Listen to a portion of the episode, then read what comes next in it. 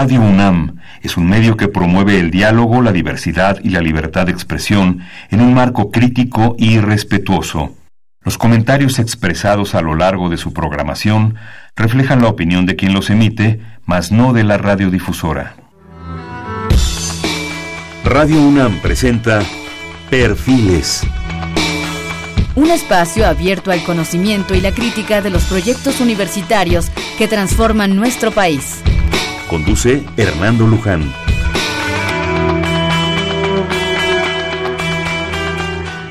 ¿Qué tal? ¿Cómo están? Buenas noches. Bienvenidos nuevamente a Perfiles, nuevamente reintegrándonos en otro nuevo año que espero que, siga siendo productivo, no solo para poder ofrecerles un buen programa, sino para poder compartir con ustedes pues un mundo que es maravilloso, que es el de la investigación de la Universidad Nacional en todas sus áreas, en este caso que vamos a hablar de ciencias, de humanidades, eh, de cultura, en fin. Y bueno, pues esperamos que, que podamos seguir compartiendo con ustedes todas estas propuestas. Y bueno, recordemos que Perfiles es un espacio en donde conversar con las mujeres y los hombres que día a día forjan nuestra universidad. Empezamos este nuevo ciclo del, del 2020 y pues aquí estamos con ustedes. En esta ocasión vamos a tener eh, el honor de platicar con el doctor Mathieu Otefei. Otefei. Es francés, espero que no se me luengue la traba. Mathieu nada más, si me permites, investigador de la, de la Facultad de Ciencias de la Universidad Nacional. Él es eh, de origen francés, ya se dieron cuenta por el nombre y el apellido, pero residente permanente en México. Actualmente profesor de carrera en un alto nivel en el Departamento de Física de la Facultad de Ciencias de la Universidad Nacional Autónoma de México. Imparte clases en las licenciaturas en Física y Física Biomédica y en los programas de Ciencias Físicas y Biológicas y Biomédicas. Es asesor en los posgrados de Ciencia, Ingeniería de Materiales, Ingeniería Eléctrica. Como académico también dedica una gran parte de su tiempo a la investigación básica y aplicada de frontera.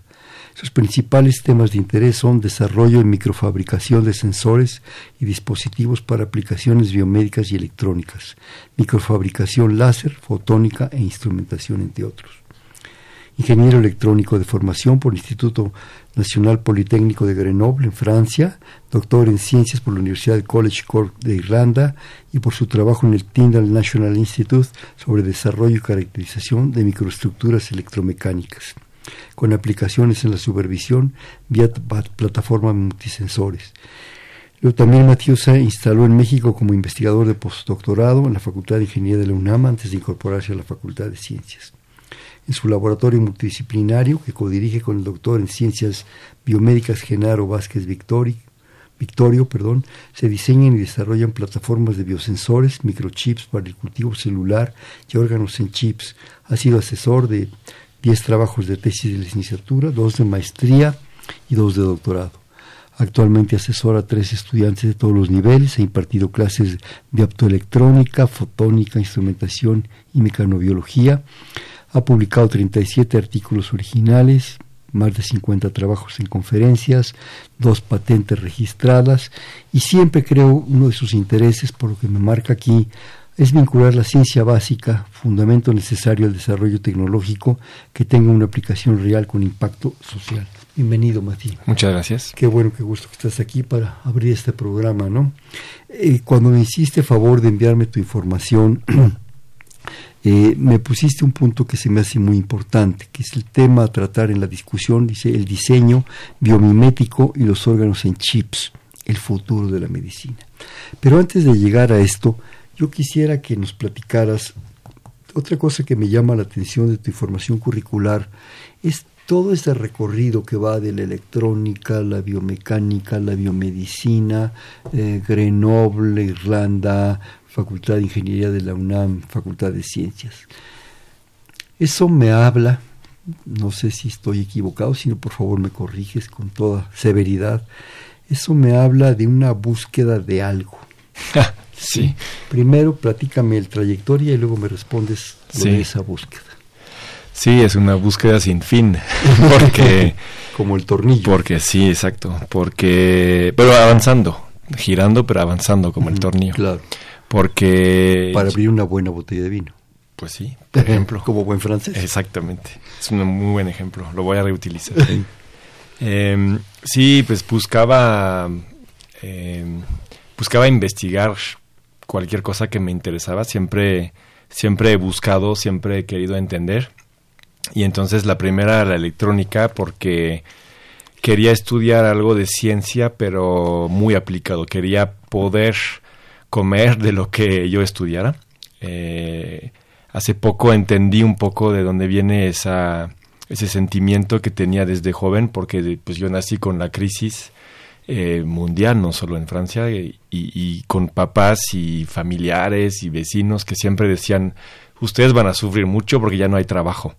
Entonces estudien, estudien mucho, pero pues también, también un trabajo que no te interesa, no veo bien por qué. Entonces electrónica... te voy a interrumpir. Sí, sí, claro. Tu familia, tus padres, con todo respeto y cariño, eh, ¿Son científicos? Son médicos. Ah, bueno. Entonces, una ciencia aplicada también. Claro. Pero em, nos dejaban escoger lo que quisiéramos hacer. Mi hermana es periodista. Se fue más del lado eh, de, la, de las letras en general, de los idiomas también.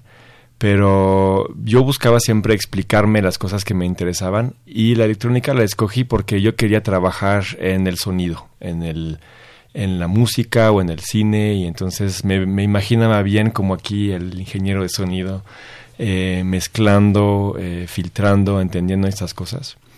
Y me decepciona un poco lo que, no lo que aprendí, sino a dónde iba todo ese mundo de la electrónica. Y logré trabajar un ratito en, en Philips, pero en la parte de investigación, en la mega empresa que todo el mundo conoce, Philips. Philips holandés. Eh, exactamente. Que tiene eh, una historia enorme también en descubrimientos. Yo siempre cuento a mis estudiantes que estaba en el mismo edificio donde se inventó el, el CD y al lado del donde se inventó el cassette. Entonces, para mí era algo importante de ver que sí se podía aplicar lo que había estudiado en algo útil o que por lo menos impactara. Y estando ahí me daba cuenta como la electrónica ya era casi casi del pasado, o se estaba haciendo del pasado, porque Philips estaba vendiendo esa, esa rama de electrónica a fondos de pensión, a, gente sin mucho interés más que hacer dinero. Pero estando en la parte de investigación me daba cuenta, ah, están, se están metiendo en la parte de investigación en, en salud, y pues ahí lo que yo podía hacer en eso es la parte sensor. Entonces me recomendaron también estudiar un, un, perdón, un doctorado y regresar después, eh, porque era una, una línea más en el CD, pero también ellos son muy pragmáticos y lo veían más como experiencia. O sea, tener que sufrir un poco en un tema muy, que hay que profundizar mucho, lo veían como, como una maleta adicional cuando regresas de tu viaje. Y busqué algunas oportunidades y ahí me fui a Irlanda que no conocía. ¿Por qué? En un, pues la verdad recibí ofertas, había ofertas ahí en la pared que recibíamos por correos y vi una que me gustó mucho que era justamente de miniaturización, era hacer micro microsensores. Y me gustaba porque hablaba mucho de la física de toda esa parte que me, me faltaba. Yo siempre consideraba que era un físico frustrado, estudié eh, ingeniería, en Francia hay mucha física, e ingeniería pero y matemáticas, pero nunca fui realmente a estudiar hasta el fondo y me gustaba la oportunidad y sobre todo me la supieron vender muy bien. Me llamaron a, mi oficina en Philips, me mandaban correos, me invitaron, me pagaron el boleto de avión a ir a, visitar allá el, centro y me gustó. Entonces me parecía también relativamente cerca es, esos vuelos locos que ahora hay por muchos lados. Irlanda los inventó un poco con Ryanair. Era muy fácil viajar de, de Irlanda a cualquier lado, entonces no me sentía tan lejos. Y eh, ahí estudié justamente cómo hacer microchips, microsensores, cómo hacerlos, no cómo usarlos. Entonces sentía que ya había dado la vuelta a toda esa parte. Y pues conocí a mi ahora esposa mexicana, entonces terminé mi doctorado y dije... ¿Mexicana en Irlanda? La conocí en Francia, ah. eh, antes de hacer el, el mm. doctorado.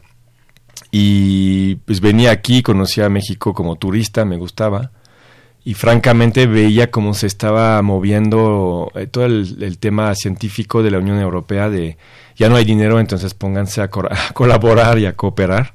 Y si hablabas francés, inglés y español, pues te iba bien, tenías más probabilidad de tener un trabajo. Entonces fue un poco estratégico, entre, comillas, venir a aprender español también y me aceptaron en el postdoc Y ahí estaba en el postdoc haciendo un poco lo que había hecho en el doctorado, que es lo que normalmente se hace. Pero descubrí otro mundo, descubrí la, UNAM, que yo no conocía, solo de nombre, pero no, no había conocido el campus, la gente, etcétera, y los estudiantes, y me, me fascinó ver tanta, tanta juventud interesada en lo que estudiaba, eh, con mucha todavía fascinación, eh, inocencia hacia lo que estaban haciendo y, y sentía cada día que no me costaba levantarme para ir a trabajar. Entonces hacía, daba clases y, también hacía, en, no, en ciencias, ya me pasaba ciencias, perdón. Y em, em, empezaron a hacer un poco de investigación, porque me dieron, me dieron chance de hacer muchas cosas que, que quería hacer a la par de lo que me pedían, ¿no? como un trabajo de técnico y se abrió la oportunidad de trabajar en, un laboratorio de óptica avanzada, muy avanzada, hasta óptica cuántica, ahora todo el mundo habla de esto, y me sentía útil en, en, ese, en ese mundo. Hasta que algún día me llamaron de, la dirección y de la Secretaría General de la facultad diciendo hay unos médicos que nos están visitando que necesitan unos sensores, este, hay que hablar porque la facultad debe de poder aprovechar esas oportunidades para apoyar al sector médico de, este país. Y ahí descubrí otro mundo. Bueno, mis papás son médicos, Philips estaba muy metido en la parte médica, pero nunca había hablado realmente con un médico que necesitaba algo que yo pudiera aportar. Y me fascinó. Además, eh, las personas que conocí me, motivaron mucho eh, confiaban mucho en lo que nosotros podíamos hacer en el laboratorio, los estudiantes, este, los colaboradores, etcétera. Entonces, cuando sientes una, una, más que una demanda que, que te necesitan y que te valoran mucho el trabajo que tú haces, pero como persona también, pues ya no tienes ganas de irte, francamente. Entonces sí tuve que aprender a hablar otro idioma más, además del español, la parte biológica, médica, etcétera, pero me fascinó lo que estaba aprendiendo y le vi el potencial de, de aprender todavía más de mi tema, ¿no? de, la, de la física, entre, entre comillas, aplicada a la biología. Y también coincide, ahí es la suerte que siempre, bueno, tuve mucha suerte en todo ese camino, la verdad, pero la otra suerte que me llegó es que pues es un tema muy de moda ahora, lo que llaman la mecanobiología, que es como que las células pueden sensar su entorno, la parte física del entorno, que no se había descuidado, pero se había... Sí, es igual la palabra censar no es la más adecuada, pero es la que siempre usamos para sensibilizar. Eh, son capaces de, de reaccionar a un estímulo físico. Mm. Entonces decimos que sensan el, el, estímulo físico, que de alguna manera tienen esos receptores también físicos que hacen que, que es una señal más. No solo es químico, no solo es un, un producto que les llega que metabolizan o que y hay switches también, interruptores que pueden ser de contacto físico, de una topología que está abajo, alrededor, etcétera, de algo dinámico que se mueve. Y entonces descubriendo todo esto en los 90, 2000, pues ya ahora hay un boom de todo esto, entonces eh, pues la UNAM no tenía mucha gente trabajando en eso, la Facultad de Ciencias no, no tenía tampoco mucha gente en eso y, con lo que sabía hacer de microchips, pues podíamos fabricar justo microambientes eh, favorables para el cultivo de células biológicas. ¿Con qué tipo de células trabajas? Ahora trabajamos mucho células de epitelios, porque los proyectos que nos vinieron a... ¿Epitelios humanos? Eh, nosotros no, pero, pero los, colaboradores que, con quienes trabajamos sí. Eh, nosotros usamos las plataformas sobre las cuales van a cultivar esas células.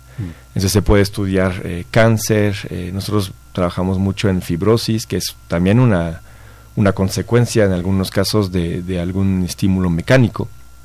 Entonces, esa parte me gusta mucho porque pues ya regresa a la parte ingenieril de querer controlar algo cuando ya lo entendiste, entonces ahora estoy en la etapa de querer entender qué está pasando, pero mucha gente está, está trabajando en este campo a nivel mundial, entonces avanza rapidísimo y me siento un estudiante de nuevo, ¿no? Todos los días hay una nueva, una novedad, un artículo que aporta algo más a la, a la ciencia, al conocimiento. Entonces, quisimos hacer eh, un grupo de investigación en ese tema aquí para que México tuviera eh, pues gente formada en eso y no esperar que llegara la tecnología porque sí se va a convertir rápidamente en tecnología o se está convirtiendo en tecnología eh, y, e importarla de nuevo, ¿no? Entonces había que meterse eh, al tren, subirse al tren, creo que ya estamos, los estudiantes ya hablan varios idiomas al mismo tiempo, hablan física, biología, medicina,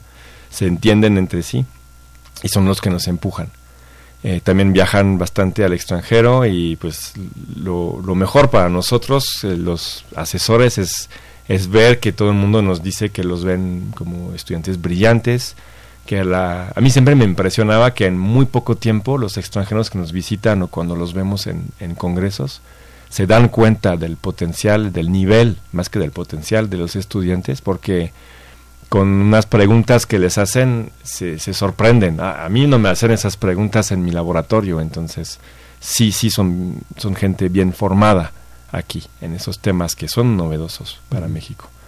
Entonces intentamos impulsar todo esto aquí, dar clases que no se daban antes, eh, colaborar con, con, gente también que está sensible, que es sensible a, ese tema y que podía apoyarnos en muchos ámbitos, no tanto en materiales como en, en micromanipulación, en ahora sí en sensores con luz, etcétera. Entonces hay mucha gente en la UNAM y, y, fuera de la UNAM que está que está colaborando en eso. Es un reto para ti todo esto. Sí, exactamente. O sea, yo tengo mucha suerte de sentirme un, estudiante con un reto constante y, cada respuesta que obtenemos, que sea de nuestro grupo, un estudiante o de u otra persona que lees un artículo, trae muchas preguntas más. Entonces, sientes que tienes como para toda tu carrera. Yo creo que parte de la, de la investigación es eso, es hacerte preguntas y muchas veces creo yo, el encontrar más preguntas más que respuestas es más apasionante. Sí, claro. Porque te, te, diversifica unos niveles impresionantes. ¿sí? Claro, es importante encontrar respuestas, si no, pues no, tienes la sensación de que avanzas. Pero esa respuesta que probablemente encuentres te va a generar siete preguntas más. Sí. ¿sí? Eh, de alguna manera eh, nos has dado un panorama general, pero yo te insistiría en esa pregunta de la constante búsqueda. Sí. ¿Por qué? ¿A nivel personal? A nivel personal, claro. Sí, me interesa el investigador. Em, no sé, es una buena pregunta.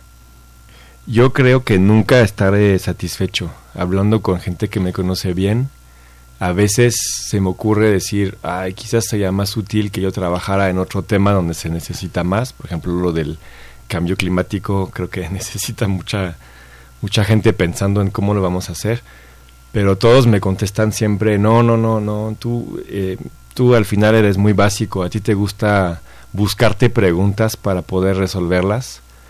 Y me llegué a preguntar a mí mismo si no era una un poco el ego que hablaba en lugar del científico, ¿no? De que quisiera ser alguien por reconocido por descubrir algo, pero no no creo que sea eso porque me pone igual de feliz que alguien más en otro lado del mundo descubra lo que yo estoy buscando o, o cuando pienso tener una idea genial y la empiezo a buscar veo que ya 10 o 15 o 20 personas más no, no, solamente lo han pensado sino que ya publicaron sobre eso me da mucha felicidad también entonces siento que sí es un, un problema más de que soy quizás un niño constante no de me sigo haciendo preguntas que que normalmente ya no te haces a mi edad quizás.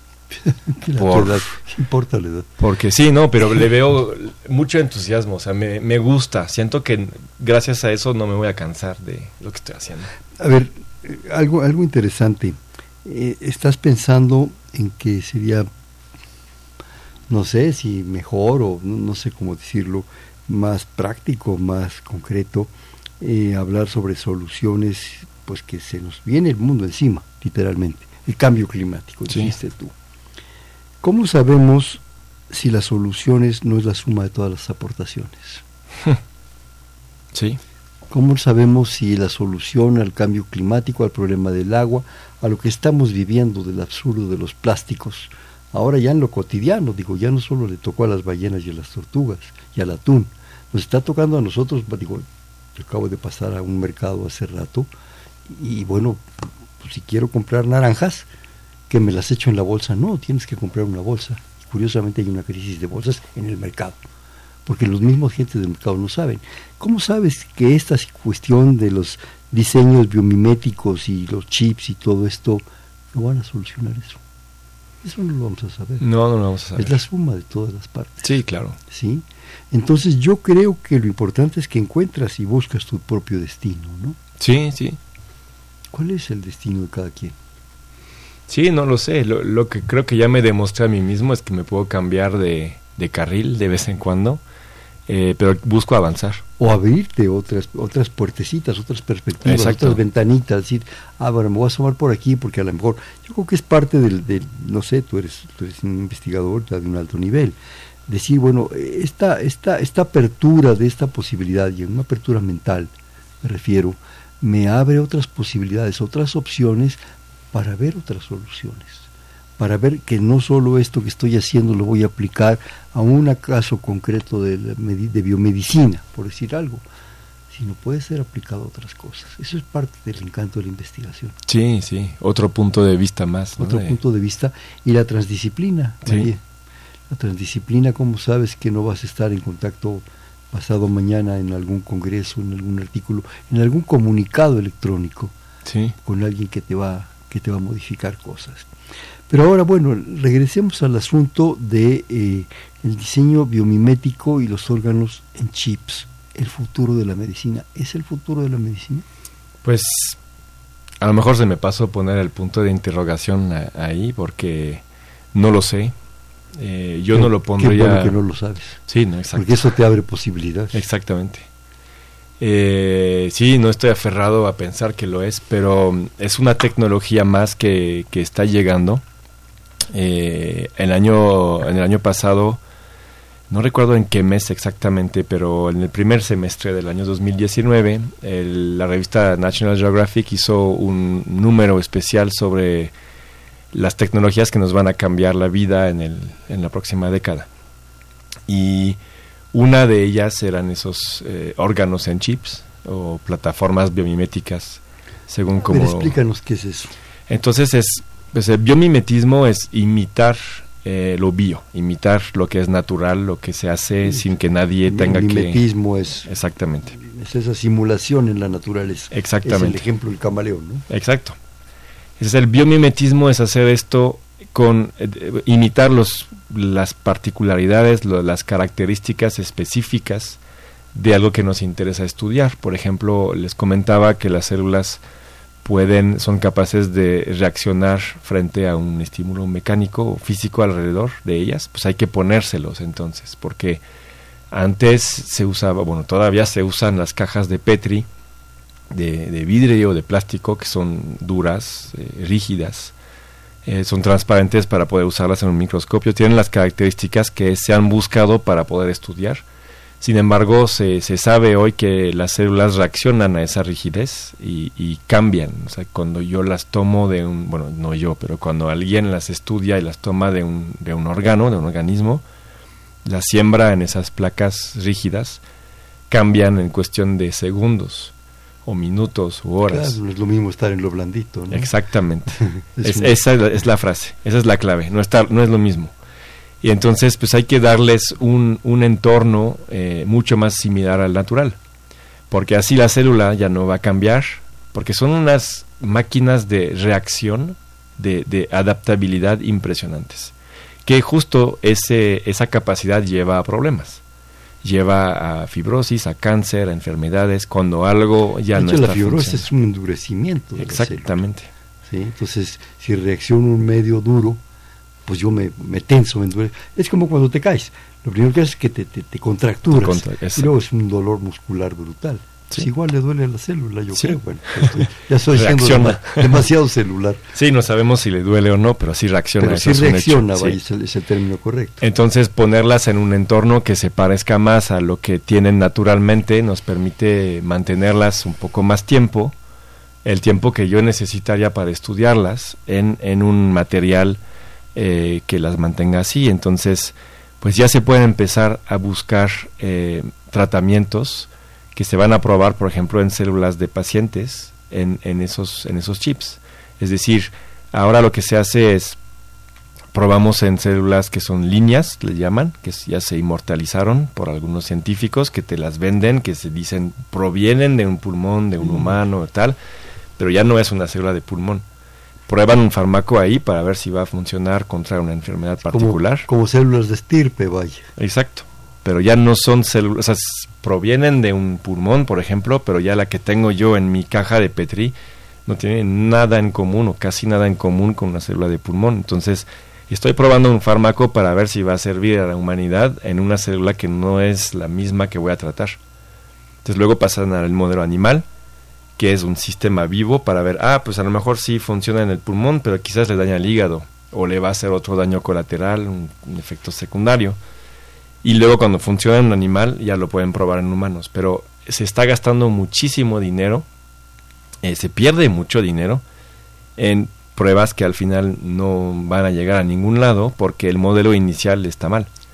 Entonces es porque la célula que prueban para ver si el, medicamento va a servir es una célula completamente diferente a la que realmente quieren tratar. que realmente se necesita. ¿Han pensado, se me ocurre en este momento, yo creo que has dicho ahorita ocho veces caja de Petri? Sí. ¿Han pensado en algo que no sea caja de Petri? Sí, justamente. Que sea un cubo, un tetraedro y en un medio de cultivo que no sea duro, como porque en general es duro, es un gel, es un gel muy duro, pero que sea un gel blando. Sí, exactamente. Un poco como aquello que usábamos de chamacos, el moco de King Kong, que era así aguado, en fin, todo eso. Todavía más blando, de hecho. Se parece más al gel como el, el gel con alcohol para limpiarse las manos, que es o sea, parece un, sólido cuando sale y apenas lo tocas se deshace el alcohol que estaba dentro. aquí pienso en algo que sea como, como globuloso, como aguado, como en fin, para que la célula, al estar sembrada literalmente, insertada en esto, no siente el efecto de la dureza es exactamente inmediatamente. Se llaman hidrogeles, entonces son geles más de 90%, más de 99% agua.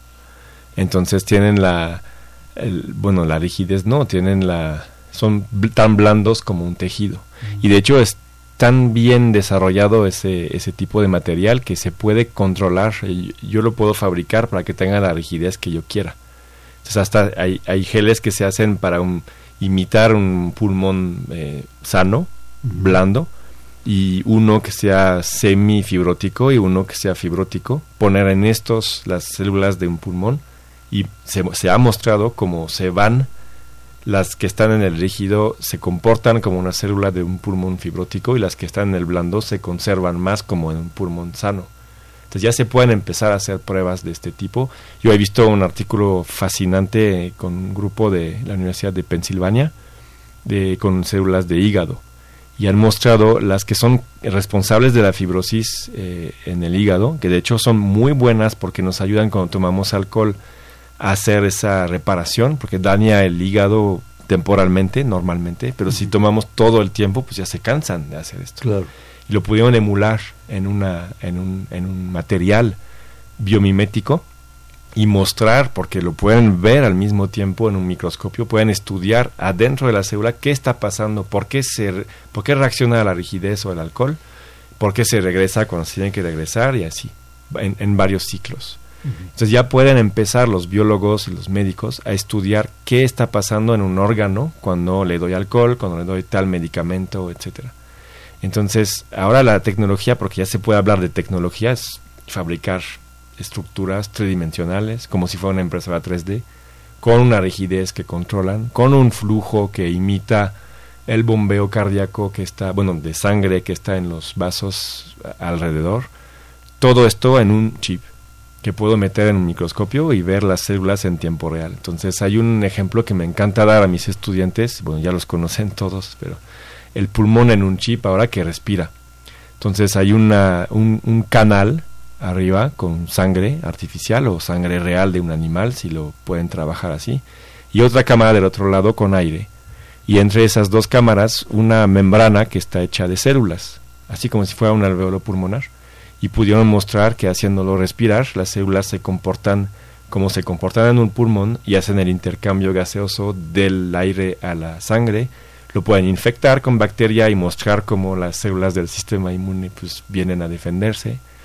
Eh, pueden hacer muchas cosas. Hicieron un intestino recientemente también mostrando la importancia de la peristalsis, que es como el movimiento de hacer avanzar los, pues, la, los nutrientes, al mismo tiempo que hay una compresión, que hay un flujo, al mismo tiempo que hay eh, cierto calor. también de nutrientes y excremento. Exactamente. Todo esto lo pueden procesar en un chip y las células, se dieron cuenta, necesitan toda esa, esa familia de estímulos para estar como están en nuestro cuerpo. Si le quito uno, ya no se comportan igual, los sensan, o sea, por eso decía sensa. Mm.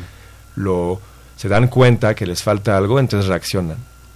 Y, y entonces está abriendo la puerta a un mundo de descubrimiento que va, va a empezar a hacer, que se está empezando a hacer, de miren, cuando te enfermas de esto, esto es lo que pasa. O miren, ese medicamento le sirve a tal paciente porque sus células respondieron bien, pero al otro no. O afecta o efectos colaterales. Exactamente. Porque te componen una cosa y te descomponen. Y descomponen otra. Y esto nos lleva a pensar, Matías, a ver si estoy también bien en mi pensamiento, en mi propuesta, que eh, somos un sistema abierto, somos un sistema multifuncional en el cual cualquier efecto va a tener sus consecuencias y su propuesta en el pulmón, en el hígado. Hablas, el alcohol en un momento dado llega al hígado, bueno, los efectos de los, de los eh, radicales, de los radicales alcohol, pega en el hígado y la célula tiene que moverse, tiene que moverse de alguna manera para procesar eso. Claro, como tú dices, el exceso pues, pues ya también no se vale, ¿no? Pero igual el exceso de si te tomas unos chilaquiles o una birria, el hígado va a reaccionar. Sí. Pues sí, eso, es lo mismo, si el hígado se hace para un lado y para el otro.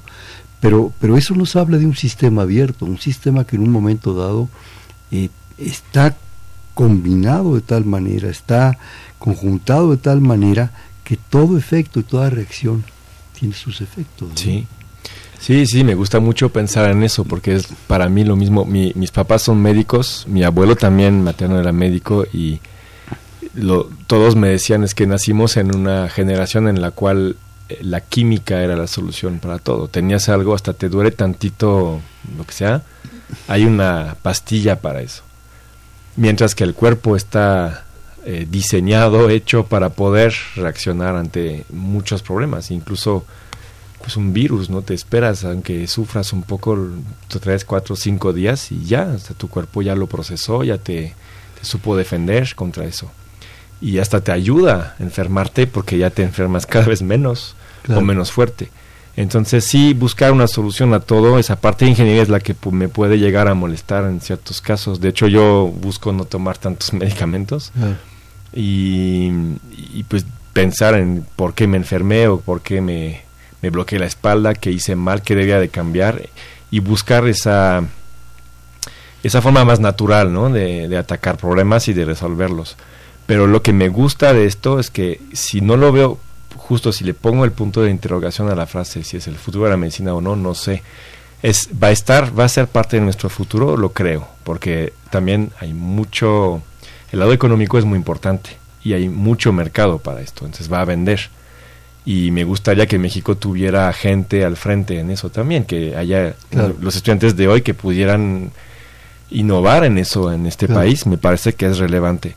De ahí hacer la, la solución a todo no lo creo, pero nos va a abrir los ojos en muchas cosas, nos va a permitir entender algunos problemas que nos pasan y no sabemos por qué. Y eso sí lo veo como, como un beneficio. Oye, ¿me permites hacer un, un corte? Claro. Estamos en Perfiles, un espacio en donde conversar con las mujeres y los hombres que día a día forjan nuestra universidad. Estamos platicando con el doctor Matiu Otefei. Otefei, de la Facultad de Ciencias de la UNAM, en el 5536 89 89, 5536 89 89.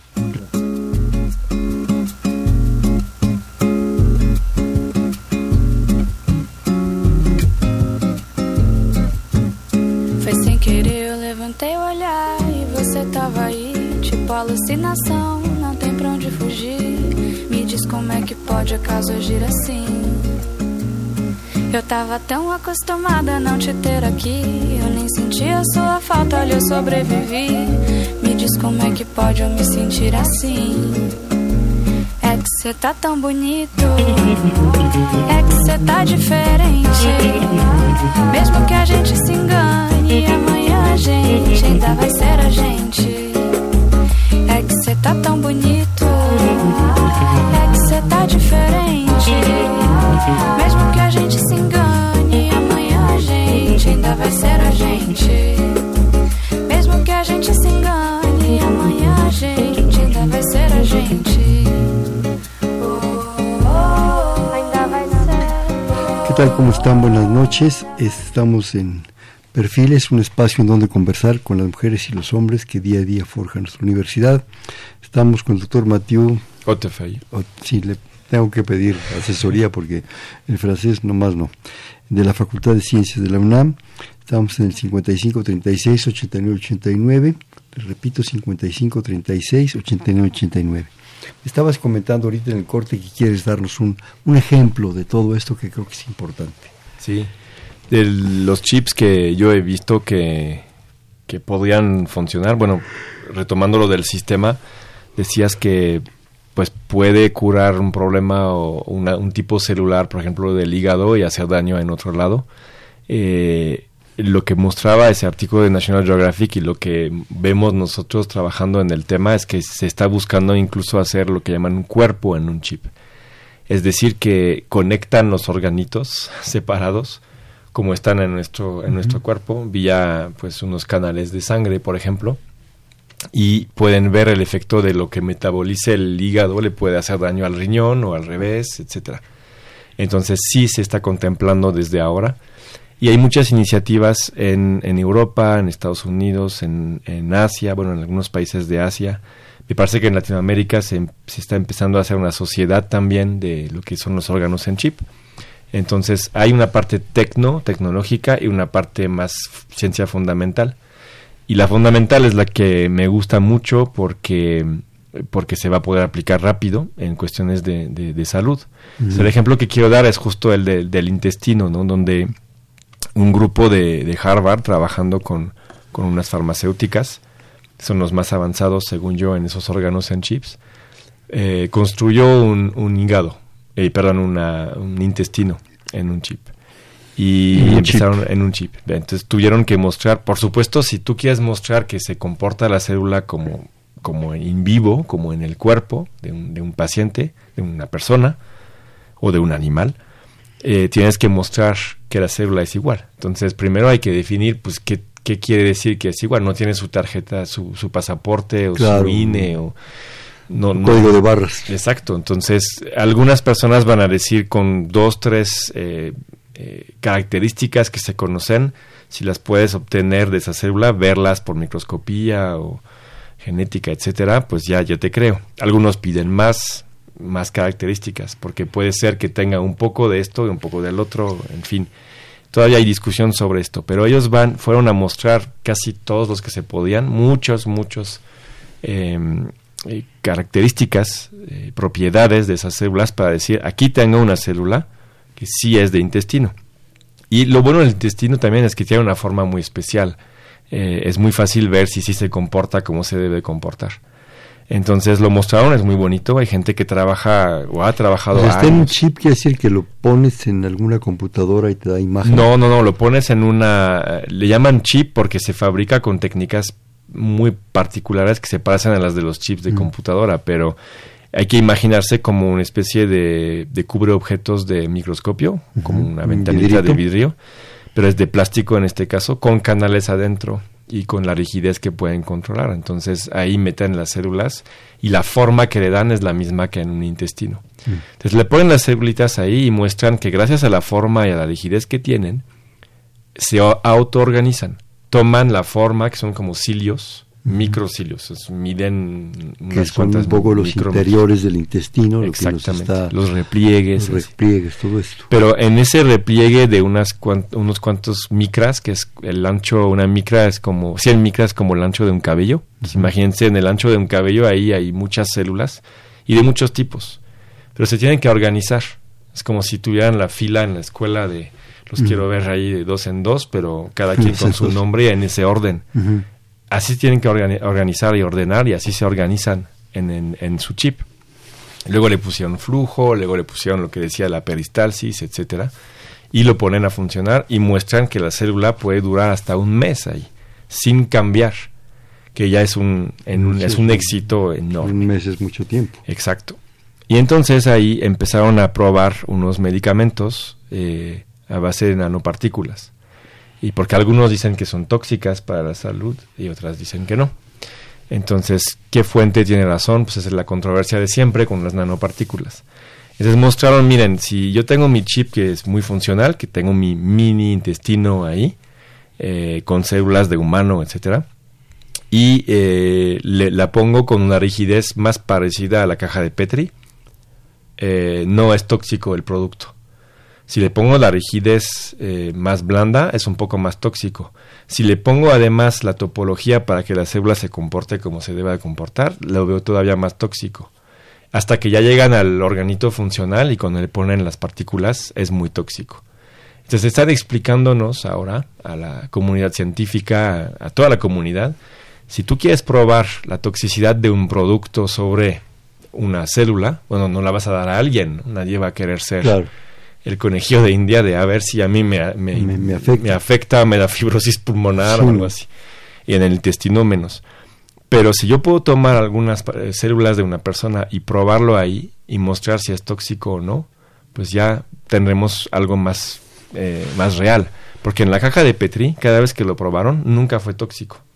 Entonces, claro, si yo vendo una nanopartícula, me conviene decir, miren, no es tóxico. Claro, lo que pasa es que ahí es lo que tú decías, y ahí ya, ya afectó el medio y ya cambió condiciones la célula. Exactamente. respuestas. Está tan comprometida a reaccionar a esa rigidez que la partícula que le llega encima no la afecta. Pero ya que está muy a gusto, en orden, como está en nuestro intestino cuando debe de funcionar bien, ahí sí es tóxico. Entonces, esos modelos, ese ejemplo a mí yo lo quería contar porque es también una forma de, convencer a la gente que vale la pena estudiar estos porque a lo mejor ni siquiera se van a vender para, para prometer mejores fármacos en el futuro, pero podemos estudiar problemas muy particulares de, de hasta de, personas que nadie entiende por qué se enfermó o porque ese producto le hace daño a esa persona y a los demás no. Podríamos tomar esas células de esa persona, una biopsia, y buscar emular en un chip lo que le pasa en su cuerpo y buscar entender por qué le hace daño. Especificidad. Especificidad. Le llaman medicina precisa o personalizada. ¿no? Y eh, eh, eso sí creo que, que puede ser un, boom. Eh, no sé en qué, si en esa década lo vamos a ver, pero ya lo está empezando a vender eh, pues una empresa en Estados Unidos. Europa tiene una agenda para dentro de 10 años tener también varias empresas dedicadas a varios problemas en particular. Y lo que nos eh, pidieron aquí en México los médicos es que hay problemas de México, nacionales, que a lo mejor a nadie más les interesa en otros lados, que valga la pena estudiar aquí. Entonces, las parasitosis de México son muy por ejemplo, Por ejemplo. Entonces, todo esto, ¿por qué no diseñar chips aprender a, hacer esos chips muy bien, que ya se publicó justamente la bondad de la comunidad científica es que se publica un artículo cómo lo fabrican, tú lo puedes hacer igual. Si lo patentaron es otra cosa, porque ya no puedes lucrar con él, pero siempre hay maneras. En medicina puedes hacer acuerdos, etcétera. Sí. Entonces yo creo que hay que y ahí es lo que quisiera terminar de, contar con ese ejemplo. Lo que hay que hacer bien es plantear tu problema. ¿Qué quieres entender o resolver. Y entonces, ¿cómo lo abordas? Lo que no sabíamos era fabricar esos chips, ahora lo sabemos hacer, lo estamos haciendo cada vez mejor. Y ahora ya podemos empezar a hacernos preguntas concretas de ahora con eso, ¿qué quiero hacer? Y eso ya es el mundo de los biólogos, de los médicos, de los fisiólogos, pero ya nos estaban empezando a pedir, hazme ese chip, hazme esa estructura, ayúdame a construir lo que me va a ayudar a mí a responder eh, ese, a ese problema o, buscar solucionar ese problema gracias a esa, ese biomimetismo. Y esto nos permite de alguna manera tener una, una referencia de cuestiones o de situaciones, lo que tú decías, como muy, muy locales y de un impacto social. Sí. ¿Sí? Locales me refiero a mm, la problemática de la salud en México, creo yo, es como muy, muy puntual, diferente a la que puede haber en, probablemente en Tailandia o en Noruega. Exactamente. ¿sí? Obviamente hay cuestiones universales, digámoslo así, pero hay otras que son como muy, muy específicas por el medio, por, por los grupos humanos, por la genética. Sí. Eso es, eso es un, un, problema evolutivo, ¿no? Sí, sí, sí. Y hay enfermedades que llaman idiopáticas también, que nadie sabe qué la causó. Le toca a una persona entre mil o una entre dos mil, o que con un genético, pues ya lo sabes, pero a veces no es eso, es, es otro problema y no se entiende por qué, entonces no se puede se puede atacar. ¿Podría ser mutante? Podría, sí. Sí, sí, sí. Podría ser un cambio de mutación. Y decías que querías hablar también de trasplantes. Sí, sí, sí, sí, porque la, la historia que conté al inicio de ese grupo de médicos que llegó a la Facultad de Ciencias para, para buscar ayuda justamente de, del Departamento de Física, de Matemáticas, de Biología, etcétera, es la ciencia al servicio de la medicina, pues tenían problemas muy concretos y venían en un grupo de, de trasplante justamente de, del Instituto Nacional de Nutrición y tenían varios problemas, pero uno que me tocó ver justamente es la gente que está esperando un trasplante, eh, pues tiene muchos problemas de salud, por eso está esperando un trasplante y a veces es complicado eh, encontrar un órgano a tiempo. Eh, uno de los problemas es que a veces se puede dar y a veces no, eh, siendo vivo. El asunto de la donación es crítica, ¿no? El riñón se puede dar uno y sigues viviendo con uno solo, pero el, hígado no. El hígado no lo puedo dar, no puedes dar una porción de tu hígado tampoco porque ya te va muy mal. Sin embargo, se sabe que eh, en muchos casos, no recuerdo qué porcentaje no funciona, pero en, en la mayoría de los casos se puede hacer una una se llama hepatectomía parcial, una porción del hígado se le puede quitar a alguien y ese órgano que tenemos en nuestro cuerpo como seres humanos es como la salamandra, se regenera, se toma el tamaño que necesita y en casos de trasplantes nos contaban los cirujanos que se puede trasplantar un hígado un poco pequeño para el tamaño de la persona que lo recibe y en cuestiones de un par de semanas, tres semanas, crece naturalmente al tamaño que necesita. Al revés también, se puede, se puede trasplantar un hígado demasiado grande para el tamaño de la persona que lo recibe. ¿Si el hígado lee la necesidad del paciente? Pues no lo diría así. lee. Pero en conjunto todo el sistema de las células se ajusta, mucho, se ajusta al tamaño. Es un problema que nos interesa mucho también entender. ¿Cuándo entra en regeneración para crecer o, o para hacerse para más pequeño? y cuando ya es demasiado pequeño, entonces revienta. Entonces es un problema físico, eh, pensamos nosotros, y gracias a lo que nos dijeron ellos, porque son ideas también de ellos. Es un problema que se puede abordar de un punto de vista eh, biofísico, de que pues la arteria que lleva la sangre a ese órgano a lo mejor lleva con una presión eh, demasiado alta, entonces hay un, umbral a partir del cual el hígado recibe ese umbral y crece y arriba de ese umbral pues revienta o, ya no es funcional. Entonces hay que entender esos problemas eh, a nivel celular para ayudar hasta a nivel de trasplante. Y, es algo que, queremos abordar también en nuestro, en nuestro laboratorio. Este asunto de los trasplantes y de alguna manera de los chips, ¿es aplicable a todos los órganos? Es una muy buena pregunta. Eh, hay una diversidad muy grande. Tú has hablado si mal no recuerdo, de hígado, de pulmón, de intestino. Sí. Pero nada más. Se ha hecho, no, se han hecho muchos más. Se ha hecho em, la barrera hematoencefálica, que es una barrera justamente que permite proteger nuestro cerebro de todo lo que puede venir infectando al, cuerpo vía la sangre. Eh, se ha podido hacer en un chip, eh, emular esa barrera justamente para estudiar esos procesos de infección a veces. ¿Y de defensa? De defensa.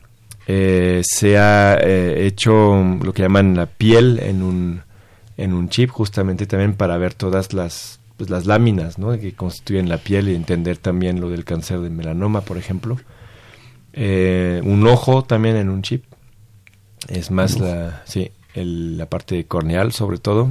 Desarrollar justamente para cuestiones de trasplantes, hacer crecer las células con la forma que necesitan tomar para poder hacer como una especie de, como crece en piel para, para pegártela como injertos, hacer lo mismo con, con ojos. Entonces, construirlos dándole la forma, la forma idónea desde el inicio.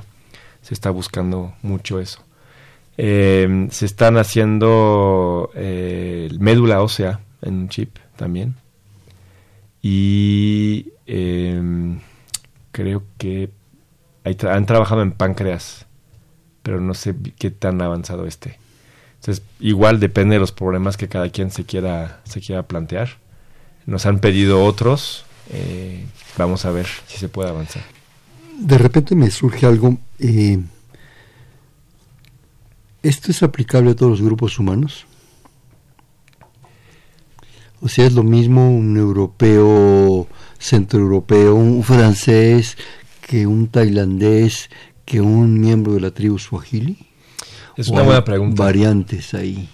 Pues yo creo que justo eh, sí se puede aplicar, se puede hacer un chip de, de todos los tipos de humanos que, que hay. De todos los tipos de humanos. Puede, y se puede estudiar justo qué diferencias hay. Por ejemplo, uno que he visto recientemente, un proyecto muy interesante de esas cicatrices hipertróficas, de gente que cuando tiene una cicatriz, tiene un problema que creo que es de origen genético, pero tienen algún tipo de fibroblasto, los que vienen a cerrar las cicatrices, que nunca para. Normalmente llegan, cierran la herida y ya, se van, desaparecen. Pero algún tipo de, de personas, sé que hay en México, se tratan en el INR, en rehabilitación, donde la cicatriz nunca para, entonces se hacen, se hacen grandes, seguramente han visto. Verrugotas ahí horribles. Y, e, e, intentan quitar hasta muy profundo en la piel para, pues, para deshacerse de esa, esa fuente de células que, que, que crecen demasiado, que más bien que, que hacen crecer la cicatriz demasiado, y se han dado cuenta que hay una unos tipos de población que lo tienen más que otros y no saben por qué.